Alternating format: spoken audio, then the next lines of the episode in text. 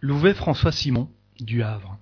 La communication suivante a été donnée spontanément dans une réunion spirit au Havre le 12 février 1863. Aurez-vous pitié d'un pauvre misérable qui souffre depuis si longtemps de si cruelles tortures? Oh, le vide L'espace Je tombe, je tombe, au secours Mon Dieu, j'ai eu une si misérable vie. J'étais un pauvre diable. Je souffrais souvent de la faim dans mes vieux jours. C'est pour cela que je m'étais mis à boire et que j'avais honte et dégoût de tout. J'ai voulu mourir et je me suis jeté. Ô mon Dieu, quel moment Pourquoi donc désirer d'en finir quand j'étais si près du terme? Priez pour que je ne voie plus toujours ce vide au-dessous de moi. Je vais me briser sur ces pierres, je vous en conjure. Vous qui avez connaissance des misères de ceux qui ne sont plus ici-bas, je m'adresse à vous, quoique vous ne me connaissiez pas, parce que je souffre tant. Pourquoi vouloir des preuves? Je souffre, n'est-ce pas assez? Si j'avais faim, au lieu de cette souffrance plus terrible, mais invisible pour vous, vous n'hésiteriez pas à me soulager en me donnant un morceau de pain. Je vous demande de prier pour moi. Je ne puis rester plus longtemps. Demandez à un de ces heureux qui sont ici, et vous saurez qui j'étais. Priez pour moi. François Simon Louvet. Le guide du médium. Celui qui vient de s'adresser à toi, mon enfant, est un pauvre malheureux qui avait une épreuve de misère sur la terre. Mais le dégoût l'a pris. Le courage lui a failli, et l'infortuné, au lieu de regarder en haut, ainsi qu'il aurait dû le faire, s'est adonné à l'ivrognerie. Il est descendu aux dernières limites du désespoir, et a mis un terme à sa triste épreuve en se jetant de la tour de François Ier, le 22 juillet 1857. Ayant pitié de sa pauvre âme qui n'est pas avancée, mais qui a cependant assez de connaissance de la vie future pour souffrir et désirer une nouvelle épreuve. Priez Dieu de lui accorder cette grâce, et vous, ferez une bonne œuvre. Des recherches ayant été faites, on trouva dans le journal du Havre, du 23 juillet 1857, l'article suivant, dont voici la substance. Hier à quatre heures, les promeneurs de la jetée ont été douloureusement impressionnés par un affreux accident. Un homme s'est élancé de la tour et est venu se briser sur les pierres. C'est un vieux haleur, que ses penchants à l'ivrognerie ont conduit au suicide. Il se nomme François Victor Simon Louvet. Son corps a été transporté chez une de ses filles, rue de la Corderie. Il était âgé de soixante-sept ans. Depuis tantôt six ans que cet homme est mort, il se voit toujours tombant de la tour et allant se briser sur les pierres. Il s'épouvante du vide qu'il a devant lui. Il est dans les appréhensions de la chute, et cela depuis six ans. Combien cela durera-t-il? Il n'en sait rien. Et cette incertitude augmente ses angoisses. Cela ne vaut-il pas l'enfer et ses flammes? Qui a révélé ces châtiments? Les a-t-on inventés? Non. Ce sont ceux-mêmes qui les endurent qui viennent les décrire, comme d'autres décrivent leur joie. Souvent ils le font spontanément, sans que l'on songe à eux, ce qui exclut toute idée qu'on est le jouet de sa propre imagination. Une mère et son fils. Au mois de mars 1865, Monsieur C, négociant dans une petite ville près de Paris, avait chez lui son fils âgé de 21 ans, gravement malade. Ce jeune homme, se sentant sur le point d'expirer, appela sa mère et eut encore la force de l'embrasser. Celle-ci dit en versant des larmes abondantes. Va, mon fils, précède-moi, je ne tarderai pas à te suivre. En même temps, elle sortit, cachant sa tête dans ses mains. Les personnes qui se trouvaient présentes à cette scène déchirante considérèrent les paroles de la dame C comme une simple explosion de douleur que le temps et la raison devaient apaiser. Cependant, le malade ayant succombé, on la chercha dans toute la maison, et on la trouva pendue dans un grenier. Le convoi de la mère se fit en même temps que celui de son fils. Évocation du fils plusieurs jours après l'événement. Avez-vous connaissance de la mort de votre mère qui s'est suicidée en succombant au désespoir que lui a causé votre perte? Réponse oui, et sans le chagrin que m'a causé l'accomplissement de sa fatale résolution, je serais parfaitement heureux pauvre et excellente mère. Elle n'a pu supporter l'épreuve de cette séparation momentanée, et elle a pris, pour être réunie à son fils qu'elle aimait, la route qui devait l'en éloigner, hélas, pour bien longtemps.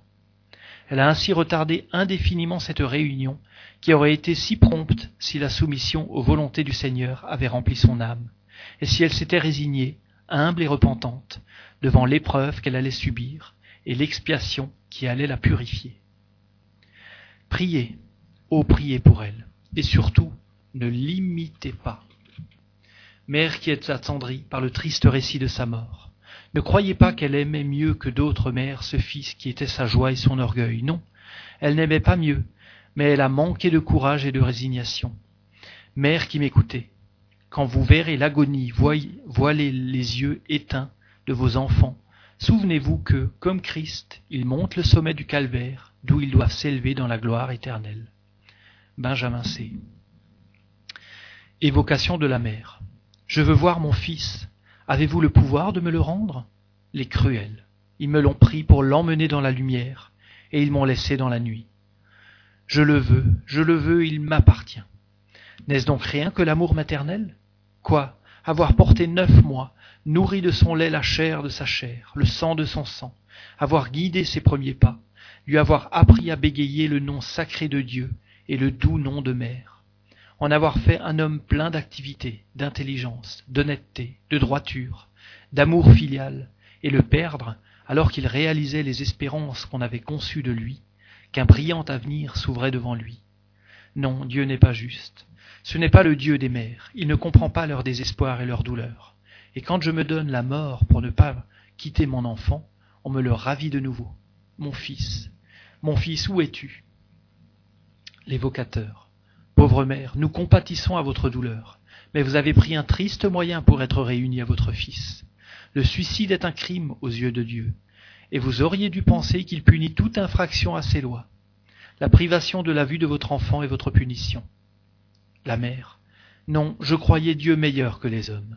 Je ne croyais pas à son enfer, mais à la réunion éternelle des âmes qui se sont aimées comme nous nous aimions. Je me suis trompé. Il n'est pas le Dieu juste et bon puisqu'il n'a pas compris l'immensité de ma douleur et de mon amour. Oh, qui me rendra mon fils? L'ai-je donc perdu pour toujours? Pitié, pitié, mon Dieu. L'évocateur. Voyons, calmez votre désespoir.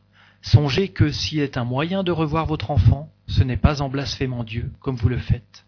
Au lieu de vous le rendre favorable, vous attirez sur vous une plus grande sévérité. La mère. Ils m'ont dit que je ne le reverrai plus.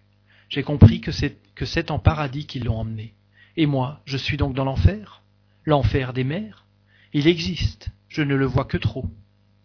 L'évocateur. Votre fils n'est point perdu sans retour, croyez-moi, vous le reverrez certainement.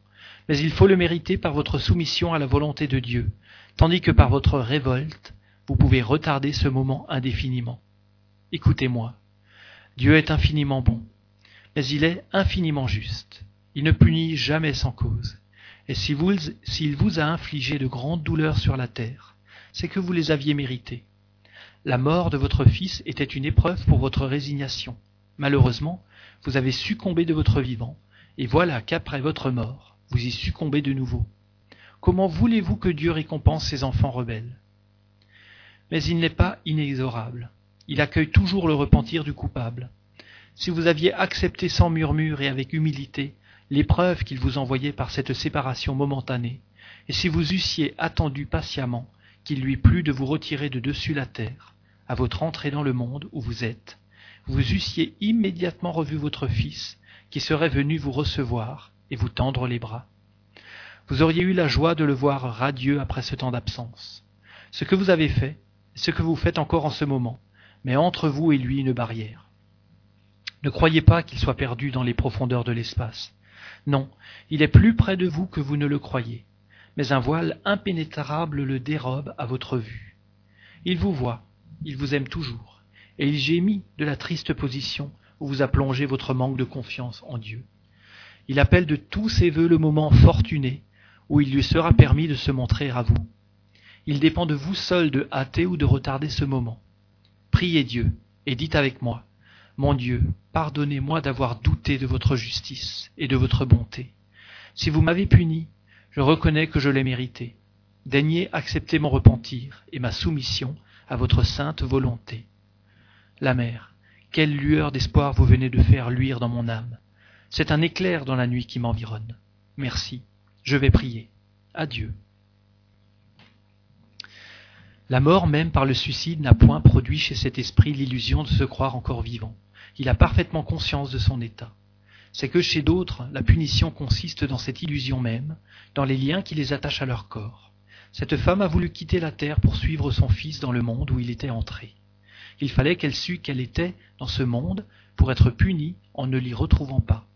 Sa punition est précisément de savoir qu'elle ne vit plus corporellement et dans la connaissance qu'elle a de sa situation.